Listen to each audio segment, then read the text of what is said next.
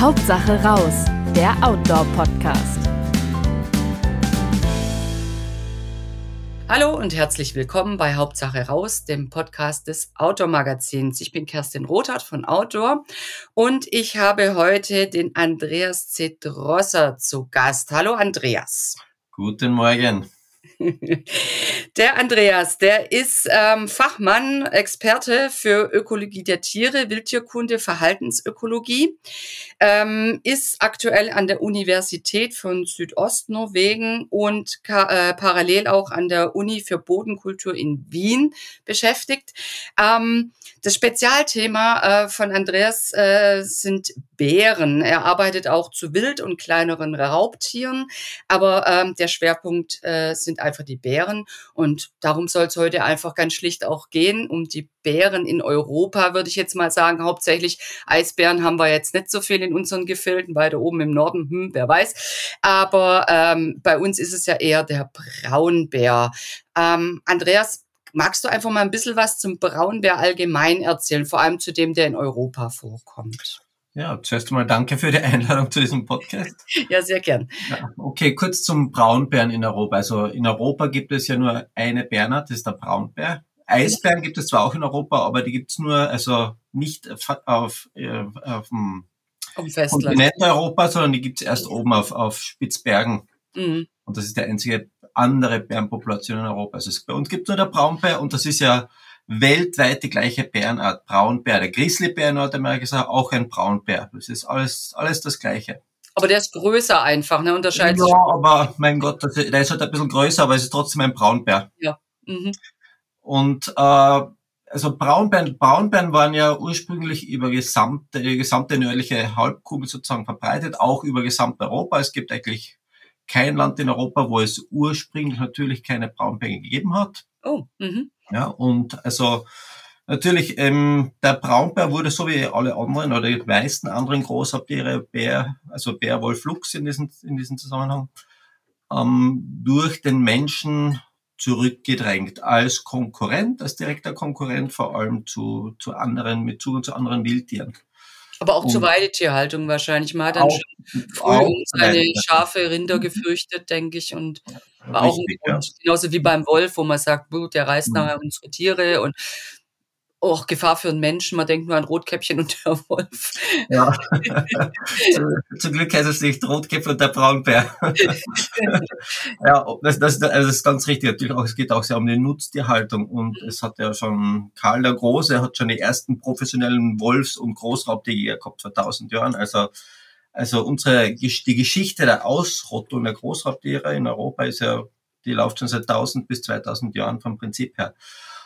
Im Moment, also seit den 60er, 70er Jahren des 20. Jahrhunderts, hat es in Europa ein Umdenken gegeben. Also diese, diese Schutzgedanke an Tieren, also dass man Tiere nicht ausrotten soll, sondern als Population erhalten soll, ist halt damals so richtig sozusagen um sich gegriffen. Ja, gab es zu dem Zeitpunkt überhaupt noch, äh, sag ich mal, in Zentraleuropa Bären oder musste man die sogar importieren? Also gab es in den Alpen beispielsweise noch kleinere Populationen? Ja, das ist eine gute Frage. Also, also in den Alpen gab es nur mehr ganz, ganz weniger Bären, nur mehr ganz ein paar Individuen, vor allem in den norditalienischen Alpen. Sonst war vom Prinzip bei der Braunbär in den Alpen weg. In Österreich, ich komme aus Österreich, aus Kärnten, ganz im Süden an der Grenze Slowenien. Wir haben eigentlich immer Einzeltiere in Kärnten gehabt, die aus, aus der damaligen jugoslawischen Population, sozusagen mhm. von, von Balkangebieten, immer wieder eingewandert sind. Aber man kann nicht wirklich von einer mitteleuropäischen Braunbärenpopulation reden. Damals, also da, wo es noch Braunbären gegeben hat, das war in Skandinavien, in mhm. Schweden, mhm. in, in äh, vor allem in Rumänien, in den ehemaligen, also heutzutage in den ehemaligen Ostblockländern, in, im Balkangebiet, Jugoslawien, bis runter nach Griechenland und ein paar vereinzelte Braunbären in, in Italien, in der Nähe von Rom im Nationalpark und auch in Spanien in ein, zwei kleinen Populationen. Ansonsten war, war, waren wir relativ erfolgreich mit der Ausrottung des Bären. Mhm. Also es waren immer weniger Populationen da. Ich habe jetzt äh, eine Zahl vom WWF, ähm, mhm. weiß nicht, wie ganz aktuell ist, dass es ähm, weltweit momentan 200.000 Braunbären noch gibt, wo halt eben auch Grizzly und Kamtschatka und Kodiakbär und diese ganzen, sag ich mal, Unterbraunbärarten äh, auch drin sind. Weiß man denn, wie viele in Europa momentan herumziehen? Ja, also ist die Frage ist, ob man Russland sozusagen jetzt dazu rechnet. Russland hat ja immer eine große Brandpopulation gehabt, aber man in Österreich, äh, Entschuldigung, in Europa kann man sicherlich davon ausgehen, dass es so zwischen um die 20.000 Braunbären insgesamt gibt, wo die größten Populationen sind in Skandinavien. Mhm. Da gibt es so circa 3.000 Braunbären, vor allem in Schweden. Finnland gibt es circa 1.000, in, in den Karpaten, vor allem rumänischen Karpaten, circa 6.000. Äh, am also was man so das in den Dinariden, also was man als Balkan bezeichnet, circa ja. 2.000, 3.000 Tiere. Und da gibt es auch mehrere kleinere Populationen, auch in, in, in den baltischen Staaten. Also so circa zwischen 15.000 und 20.000 Braunbären gibt es in Europa zusammen. Mhm. Und mhm. natürlich, wenn man Russland dazu legt, dann werden es noch, noch ein paar mehr. Okay. Kann man denn äh, sagen, dass die Bären wieder auf dem Vormarsch sind? Also breiten die sich mählich doch wieder mehr aus, erobern die mehr Reviere? Also das kann man sagen für alle drei Großraubtiere, für Bär, Wolf, Luchs, die befinden sich vom Prinzip her seit den 70er Jahren des 20. Jahrhunderts wieder im Vormarsch. Mhm. Nur relativ langsam natürlich, aber sie, die Populationen nehmen zu, vor allem aufgrund dieses politischen Umdenkens, das damals stattgefunden hat, dass es mehr hin zu Schutzgedanken, anstatt vom Ausrotten weg zum Schutz der Tiere. Und vom Prinzip her befinden wir uns jetzt in einem Zeitalter der, der Rückkehr der Großraubtiere in Europa. Mhm. Na gut, auch in Deutschland. Ähm, ich, auch ich, in Deutschland, ja. Immer noch den Wolf ne, vor Augen. Ähm, ich bin im Schwarzwald und da äh, ist jetzt auch, ja, im Südschwarzwald hat man so das erste Rudel jetzt. Ne? Also merkt man auch, es waren Einzeltiere, die zugewandert sind und mhm. jetzt eben Rudelbildung. Ähm, ist denn in Deutschland auch äh, der Bär als, als wirklich wieder heimisch denkbar? Man denkt ja ähm, 2006 den Problembär Bruno. Mhm. Also ich meine, klar, ein Problem war er eher für die Menschen als für die für sich oder für die anderen Bären, denke ich mal. Ähm, der wurde ja, äh, kaum hat er ein paar Tatzen in Bayern gehabt, ähm, wurde er, äh, war er nicht mehr. Ne? Also muss man ganz klar sagen, das, das, das wäre nicht gut gegangen. Und Deutschland ist ja recht dicht besiedelt. Kannst du dir vorstellen, dass, dass, dass man auch irgendwie wieder einen Raum für einen Bären oder mehrere Bären hat? Also von der naturräumlichen Ausstattung gibt es in Deutschland genug Gebiete, wo Braunbären überleben können. Also das, mhm. Das glaube ich nicht, ist nicht das Problem. Die Frage ist, ob wir das zulassen und in welchen, mit welchen Zahlen wir das sozusagen zulassen. Also biologisch hat der Bär kein Problem in Gebieten zu leben, wo auch Menschen, wo es auch Menschen gibt. Also das ist für einen Bären überlebenstechnisch überhaupt kein Problem. Die Frage ist, lassen wir es zu oder nicht? Mhm. Und mhm. wenn man sich anschaut, wo in Europa, wo es die großen Bärenpopulationen gibt, also Slowenien ist ein, eines der kleinsten Länder der EU und hat aber eine, eine der größten Bärenpopulationen. Das ist mhm. auch relativ dicht besiedelt. Also möglich, biologisch gesehen, ist es möglich, dass der Bär in Deutschland lebt. Das ist überhaupt keine Frage. Frage ist, was machen wir damit? Wollen wir es zulassen? Mhm. Und das, das ist sozusagen der, der, der Knackpunkt. Und, und also Problembär Bruno, der 2006 war das, ja, ähm, durch, durch, ja. Mhm. sozusagen durch die Gegend gezogen ist. Und da kann man ja auch ein bisschen, das hängt ja auch mit dem Unfall vor, also vor kurzer Zeit in Italien zusammen vom Prinzip her. Das war im Frühjahr dieses Jahr. Ich, ich sage es nochmal kurz für Leute, die es vielleicht nicht mitgekriegt haben. Da ist ein äh, im Trentino im Val di Sole ein 26-jähriger Jogger angegriffen worden. Der hat sich, habe ich jetzt auch nochmal äh, nachgelesen, wohl auch ziemlich lang mit dem Stock gewehrt. Hat man so an den Kampfspuren wohl gesehen, aber Richtig, der Bär ja. war halt besser oder die Bärin in dem Fall. Ne? Ja. Mhm. Also, also Problembär Bruno. Also dazu muss man Folgendes sagen. Im Trentino gab es ja damals diese, diese letzten Alpenbären. Zu, und da wollte man zur Stützung dieser Population, hat man da Tiere aus Slowenien dazu eingesetzt. Waren das zwei Unterarten, zwei verschiedene? Nein, nein, das ist alles der Braunbär. Also mhm. das ist keine, also keine Unterart. Genetisch genau das Gleiche. Nein. Und äh, es gab damals, also kurz nach der Aussetzung, es hat, das hat ja relativ gut funktioniert, die Bären haben sich vermehrt. Ähm, es gab damals ähm, Hinweise darauf, dass, dass manche Leute Bären gefüttert haben. Ah, mhm. Ja, und Bruno war der Nachkomme einer Bärin, von der wir wissen, dass sie von Menschen gefüttert wurde. Der hat's gelernt, ne? Der hat's gelernt. Die, die jetzige Bärin, die das, die das, die den Unterversuch, also das ist JJ4, nennen, nennen sie, wird, wird sie in der Fachsprache genannt, Ja. die stammt von der gleichen Gruppe ab. Also die hat das auch mitbekommen als Jungtier. Mhm. Und äh, da liegt eben das große Problem vom Umgang, im Umgang mit Bären. Sobald ein Bär einen Menschen mit Futter verbindet, Mhm. dann das sind dann die Problemtiere. Mhm. Und Bruno war ein Tier, das von der Mutter gelernt hat, für einen Menschen ist, es geht wenig Gefahr aus. Oder vor allem, er hat den Menschen dann mit Futter verbunden, hat die Scheu vor Menschen verloren. Ja. Und das sind dann die Problemtiere. Und das war Bruno damals, der von Menschen wirklich die Scheu verloren gehabt hat. Ja. Und auch der jetzige Bär oder die jetzige Bärin, die die gleiche Hintergrund, die gleiche Geschichte hat, die gleichen, die gleiche Familie sozusagen. Ja. Und, und äh, also man muss auch sagen, also 99,9 Prozent der Bären sind vollkommen problemlos, leben im, also können mit Menschen umgehen, das heißt, sie flüchten von Menschen. Mhm. Ähm, 0,1 Prozent kann problematisches Verhalten zeigen, das normalerweise dadurch entsteht, dass wir mit unserem Umgang, dass wir mit den Bären richtig umgehen können. Also Mhm. das heißt, sie sind gefüttert worden oder haben Zugang zum Müll gefunden. Und diese Bären muss man dann meiner Ansicht nach sehr schnell aus der Population entnehmen. Auch wenn es Damit weh sie tut, ihn auch nicht weitertragen. Ne? Dieses Richtig. Wissen, der Mensch, das bedeutet Futter und zwar eine Easy-Futterquelle und wenn der es nicht rausrückt, kann man da auch mal tatzengreiflich Ja. werden. Ne? Hm. So, sobald ein Bär sozusagen diese Scheu vor Menschen verloren hat, Ja. Dann muss man ihn, muss man eine Population entnehmen. Da muss man natürlich auch also zwischen natürlichem und unnatürlichem Verhalten ein bisschen entscheiden. Also nur weil, unterscheiden, nur weil ein Bär jetzt sozusagen in der Nähe von Menschen auftaucht, heißt noch lange nicht, dass der Bär die Scheu vor Menschen verloren hat. Also Ja. wir in Skandinavien, ich arbeite seit ja, über 20 Jahren mit Bären in Skandinavien, aber auch in, in vielen anderen Ländern auf der ganzen Welt. Also Bären, also die größte Gefahr für einen Bären, vor allem für eine Bärenmutter und ihre Jungen sind ja männliche Bären. Mhm. Und, Mhm. und die, diese Versuche sozusagen die Jungen umzubringen, um Zugang zur, zur Paarung mit der Mutter zu erlangen, das, Ja. ist- das ist äh, sexuell selektiert Infantizid, nennt sich das. Aber jedenfalls die Art und Weise, wie Bärinnen mit Jungtieren den Männchen ausweichen, ist, die gehen dahin, wo, wo die Bärenmännchen nicht hingehen wollen. Und das sehen wir in Skandinavien, zum Beispiel sieht man auch in anderen Ländern, ist in relativer Nähe zu Menschen. Das heißt, dass da manchmal tauchen Bärenmüttern mit Jungen in der Nähe von, relativer Nähe von Siedlungen auf. Das ist noch lange kein unnatürliches Verhalten. Das ist ganz natürlich, weil sie versucht, Bärenmännchen während der Paarungszeit zu umgehen.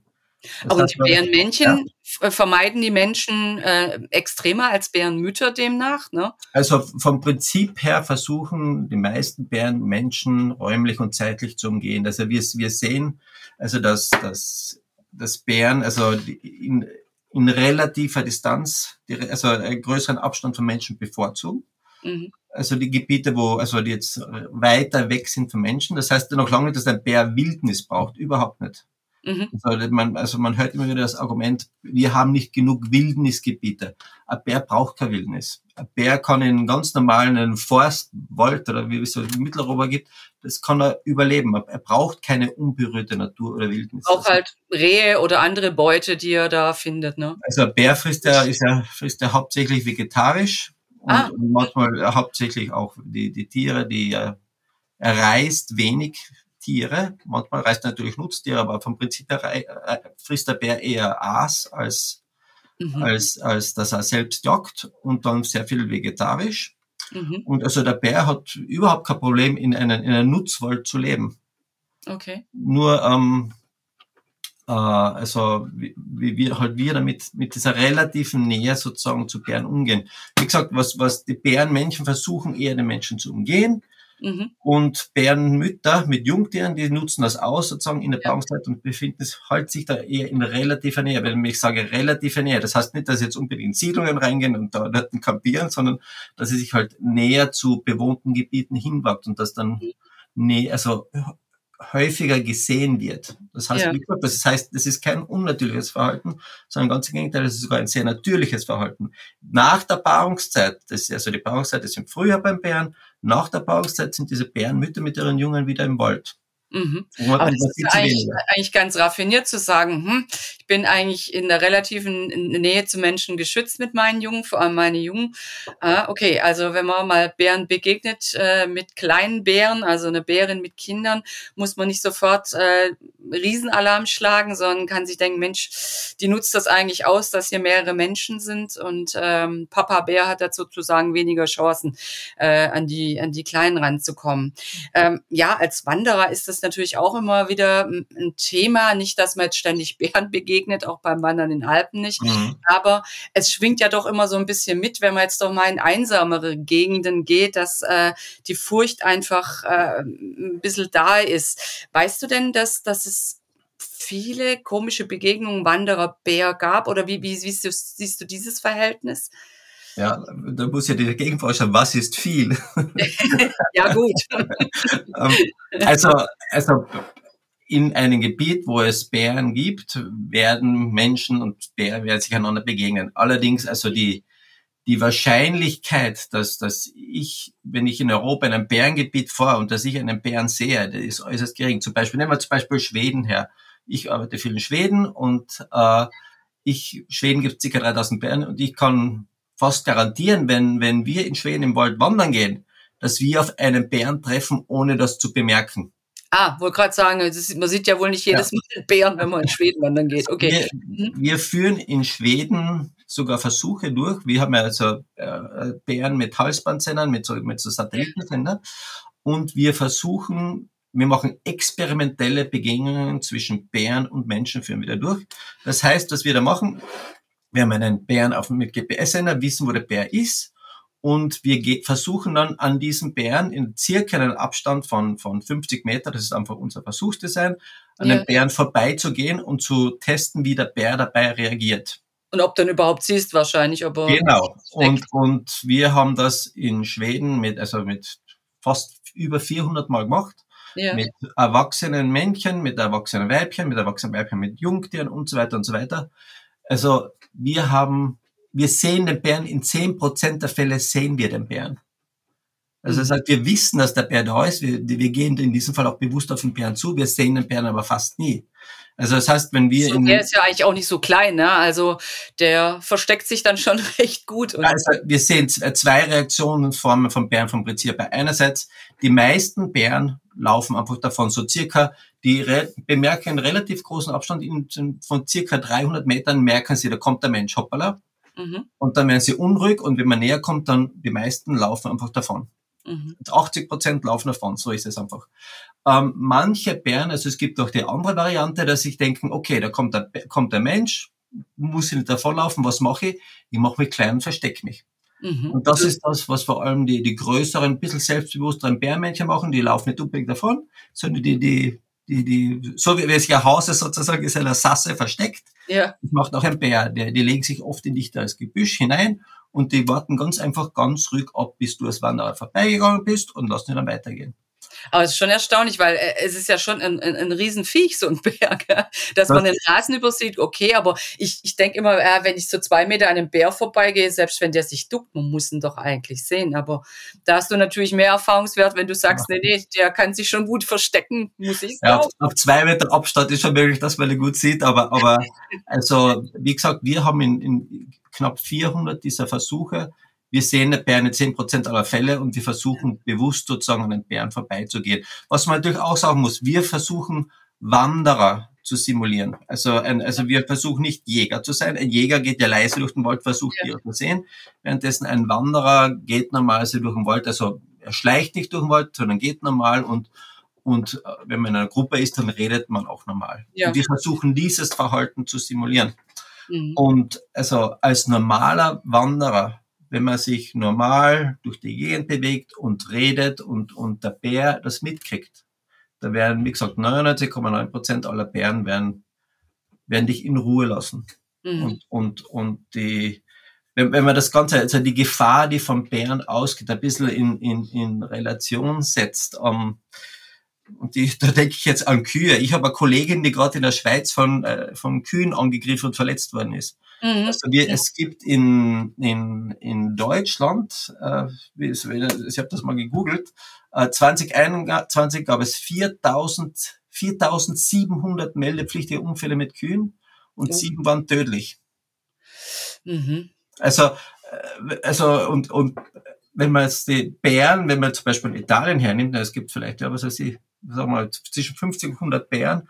Die Wahrscheinlichkeit, dass man überhaupt einen Bären sieht, ist äußerst gering. Und das, die Wahrscheinlichkeit, dass dann einen, also dass das zu einem dramatischen Zwischenfall mit einem Bären kommt, ist noch geringer. Und natürlich, also dieser, dieser tödliche Unfall, der passiert ist, der ist der ist dramatisch, entsetzlich und fürchterlich. Also das muss man ganz einfach sagen.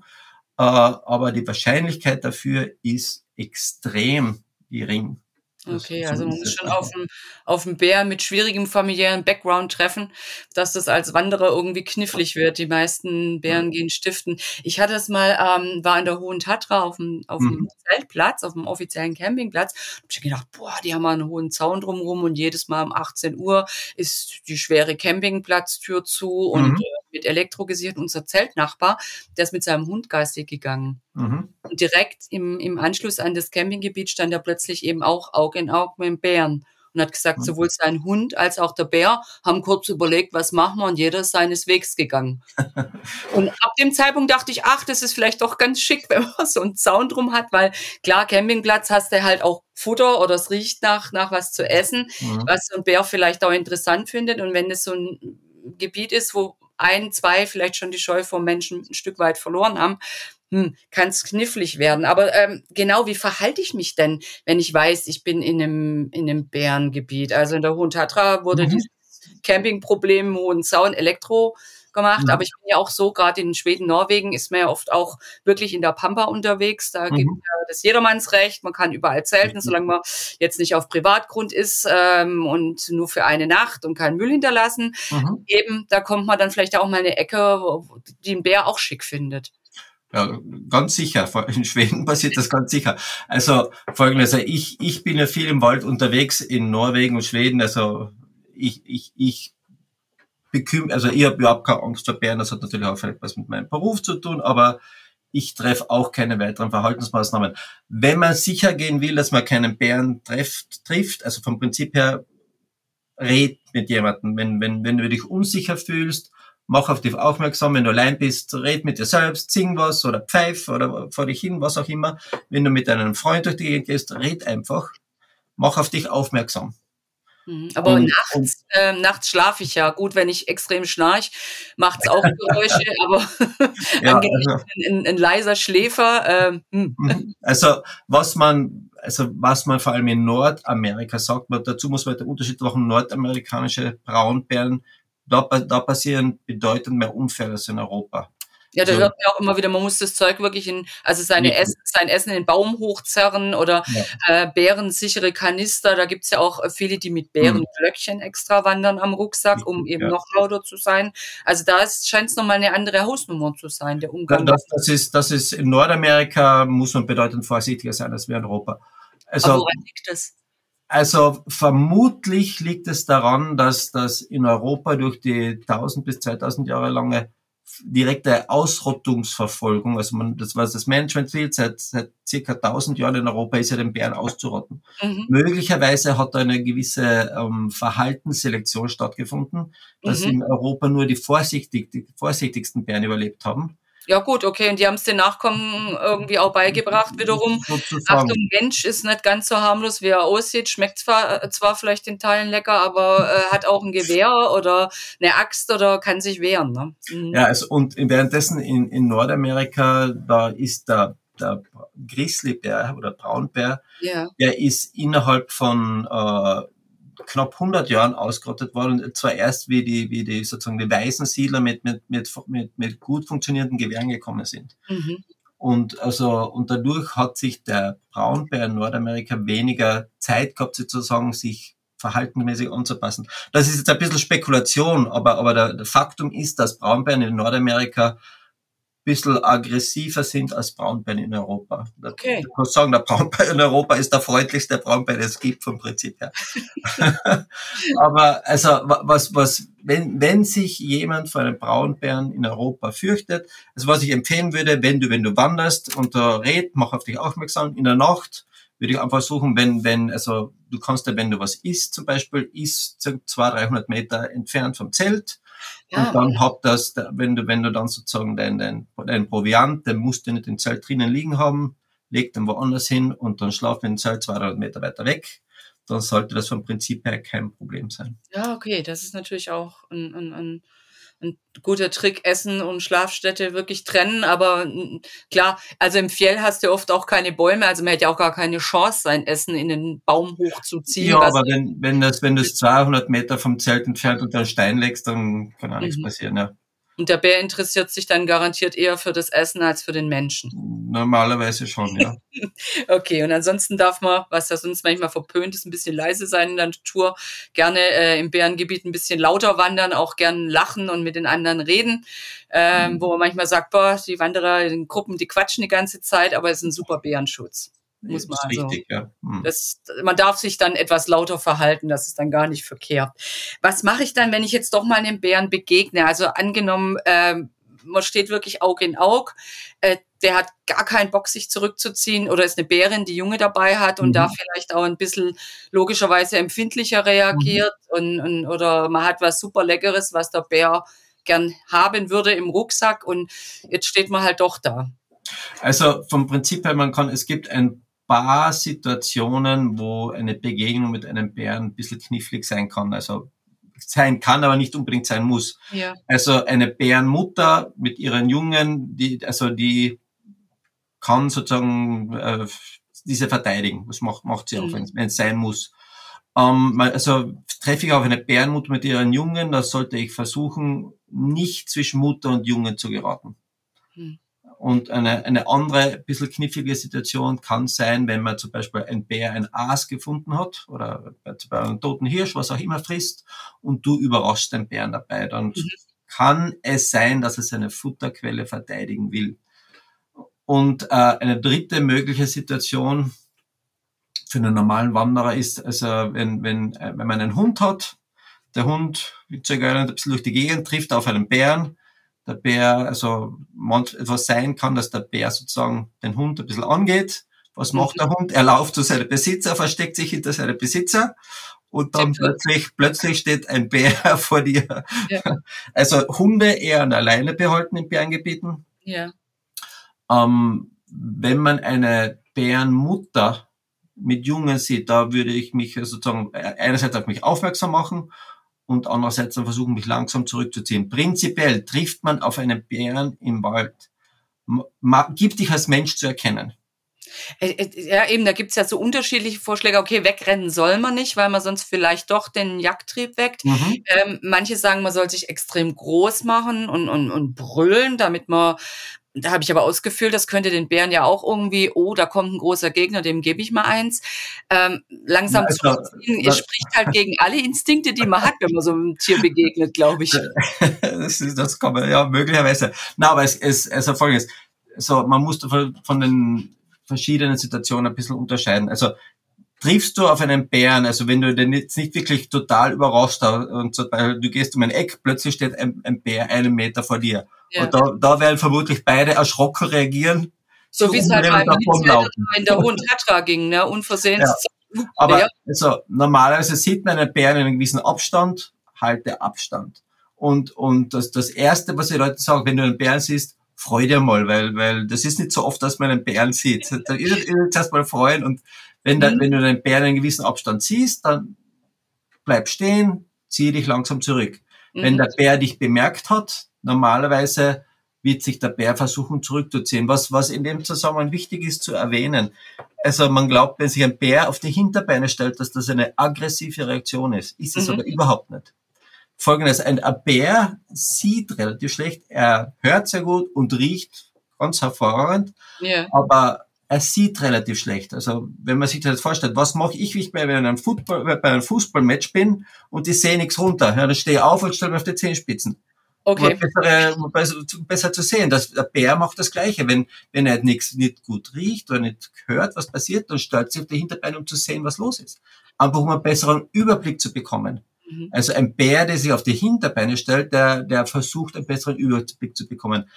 Er greift, das ist kein aggressiver Bär. Ganz im Gegenteil. Also Frau Schiller wäre er sowieso auf vier Pfoten, ne? Also wenn der wirklich angreifen wollte, wäre er mit vier Pfoten besser drin als zwei. Ganz richtig. Also ein Bär greift normalerweise auf, auf vier Beinen und er, er stellt sich nicht auf die Hinterbeine auf und geht dann langsam auf dir zu. Das, das sieht man vielleicht in den Filmen, aber es ist nicht so, wie das funktioniert. Mhm.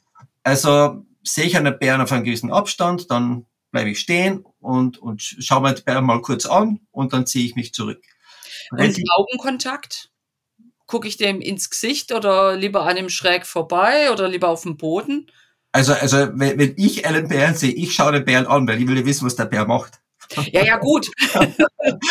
Aber also, also, also Du musst ja auch aus beruflichen Gründen eher gucken, das ist schon Also, also dieses, dieses direkte in die Augen starren, also ich, also ich glaube ich glaub nicht, dass das, dass das große Problem ist, dass der Bär das als Konfrontation betrachtet. Okay. Also, also ich, ich schaue, also wenn das, das mir, wenn ich einen auf einen Bären triff, knapp, knappen Abstand, ich bleib stehen und ziehe mich langsam zurück und, und gebe mich einfach als Mensch zu erkennen, dass der Bär weiß, okay, was ist das?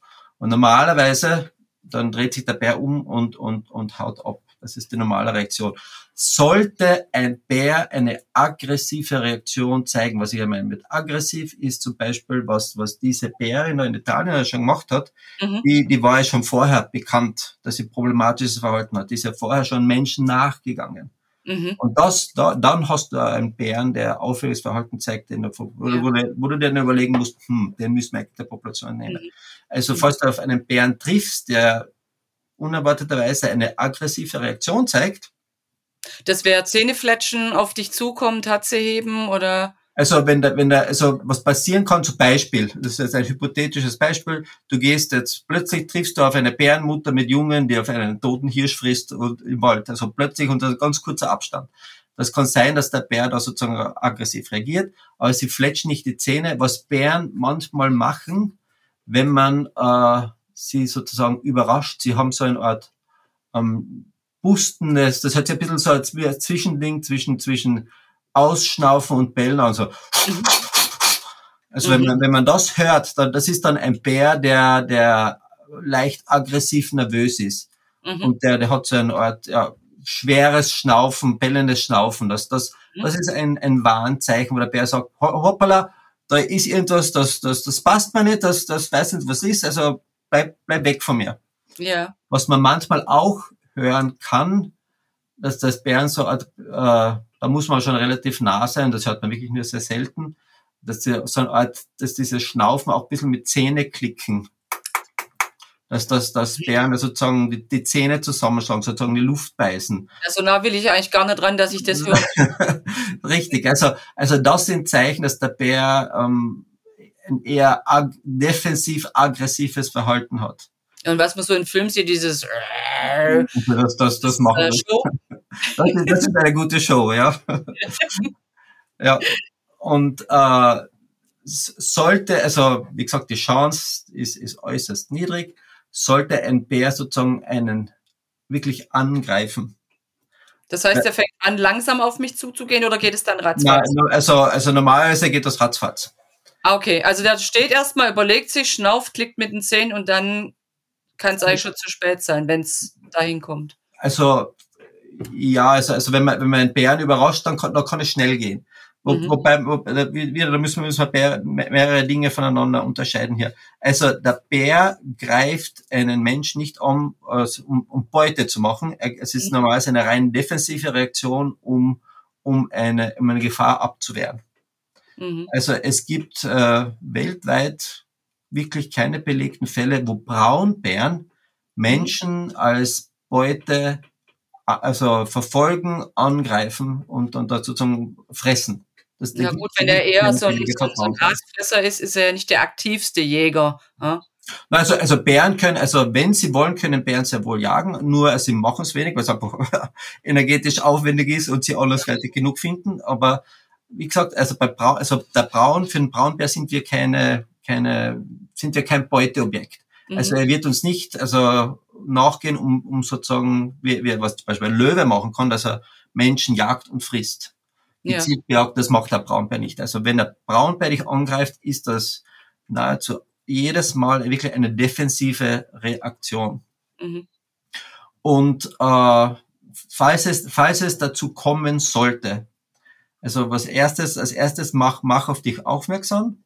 Du bist ein Mensch und, und wenn du siehst, dass der Bär wirklich auf dich zuläuft, dann kannst du auch schreien an.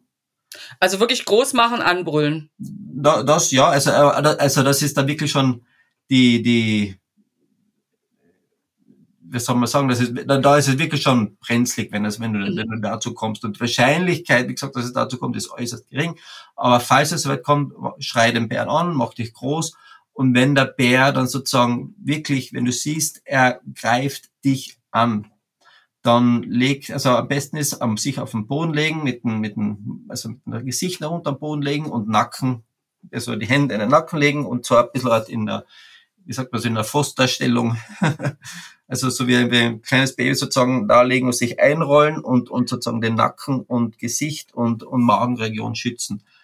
Ähm, Aber, Bär, ich, ich stelle mir vor, also es kommt wirklich dahin, ich, ich schaff's vielleicht noch, den Bären anzubrüllen und nicht wegzulaufen äh, und dann zu sagen, so, ich leg mich jetzt da mal fein hin, ne? der kommt immer näher. Also na, also, also da, nur, nur weil der Bär jetzt näher kommt, würde ich mich nicht Ich kann mir das schwer vorstellen. Da kommt einer auf mich zu, ich mir, ach, da lege ich mich mal schön auf den Bauch. Nein, nein, also was, was ich damit sagen will, also das ist wirklich dann, wenn der, wenn der Bär physisch Kontakt mit dir macht. Ja. Also da muss, muss man wiederum äh, zwischen mehreren Sachen unterscheiden. Also du, soll, du leg dich am Boden, wenn er wirklich, wenn der Bär physisch Kontakt mit dir macht. Mhm. Und das, das ist ja auch eine, eine, eine natürliche Reaktion. Wir, wir legen uns dann am Boden, versuchen unsere vitalen Teile zu schützen. Das ist ganz mhm. eine natürliche Reaktion. Bären haben manchmal eine, diese, eine gewisse unangenehme Angewohnheit, um eine Gefahr abzuwehren. Dazu machen sie Scheinangriffe. Aha. Äh. Also, klingt auch nicht schön. Für ja, jemanden, der Krallen hat und scharfe Zähne, klingt das auch schon unangenehm. Also was, was Bären sehr, also die Wahrscheinlichkeit, dass wir einen Bären im Wald treffen, ist gering. Die Wahrscheinlichkeit, dass wir einen aggressiven Bären im Wald treffen, ist gering. Ähm, sollte wir eine aggressive Zusammenstoß, also Zusammentreffen kommen, dann machen Bären manchmal, sie versuchen Bären, versuchen die Gefahr auszuweichen versuchen diese, für diese angenommene Bedrohung für sie, versuchen sie abzuwenden. Wie machen sie das? Naja, sie versuchen, sie simulieren einen Angriff. Mhm. Sie laufen auf die Gefahrenquelle zu und, und tun so, als ob sie das angreifen. Das sieht man auch manchmal bei Hunden. Die springen auf einen zu und bellen und machen sie groß und sind aggressiv. Ist äußerst beeindruckend, funktioniert hervorragend. Jeder versteht sofort, hoppla, der Bär will mir wegkommen. Was mhm. Bären, also Bären machen, sie laufen auf einen zu und drehen dann oft so einen Abstand zwischen, ja, was ist es, fünf, sechs, sieben, acht Metern, drehen sie dann ab und laufen wieder in eine andere Richtung zurück. Okay. Und das, das ist dann ein Scheinangriff.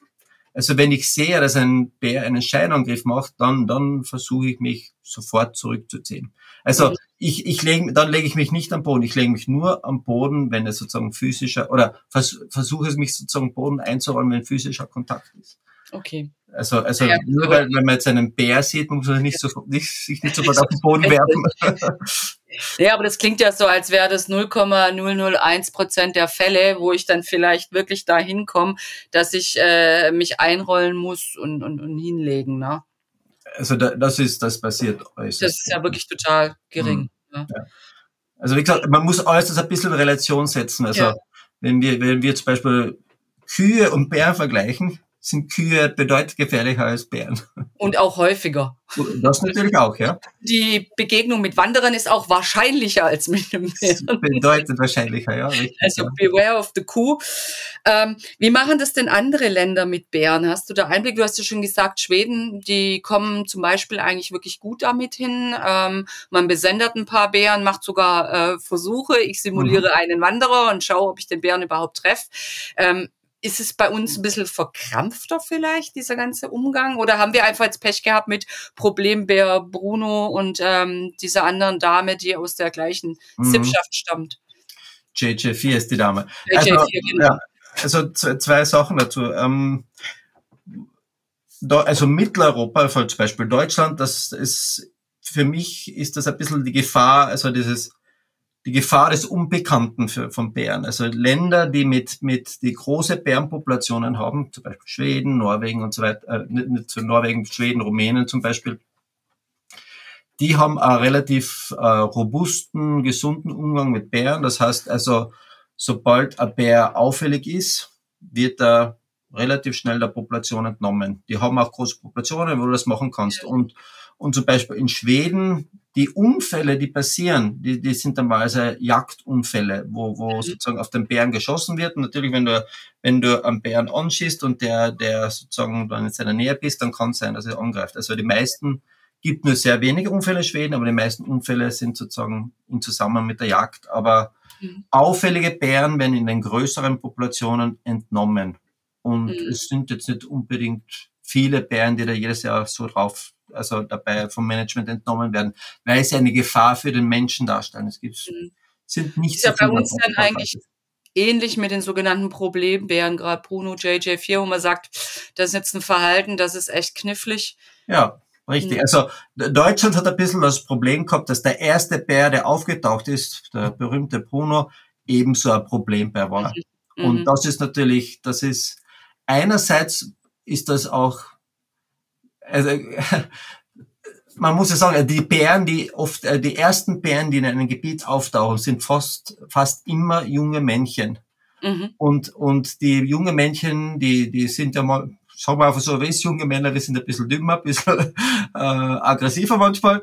Ja. Aber wir versuchen, also bei den meisten Säugetieren sind es die männlichen Tiere, die abwandern. Und das sind die, die abwandern, sind oft die Tiere, die ein bisschen sozusagen ja, ein bisschen mutiger sind. Und ja. die kennen auch die Gegend nicht. Und das sind manchmal tauchen sozusagen die ersten Bären, die in einem Gebiet auftauchen, das dann neu besiedelt wird, sind dann oft junge Männchen, die manchmal ein bisschen in der Nähe von Menschen hinkommen. Einerseits, weil sie sozusagen noch nicht diese große Scheu von Menschen haben, andererseits, weil sie das Gebiet nicht kennen. Mhm. Und äh, das haben wir auch in Österreich gesehen, wenn sich die Bären dann bei uns niederlassen, das sind also das sind dann, dann sieht man normalerweise relativ wenig von den Viechern. Okay. Also ich glaube, Deutschland hat das Pech gehabt, dass das Bruno wirklich ein verhaltensauffälliger Bär war und der erste, der auftaucht, ist, ist ein Problemtier und, und ja, dann.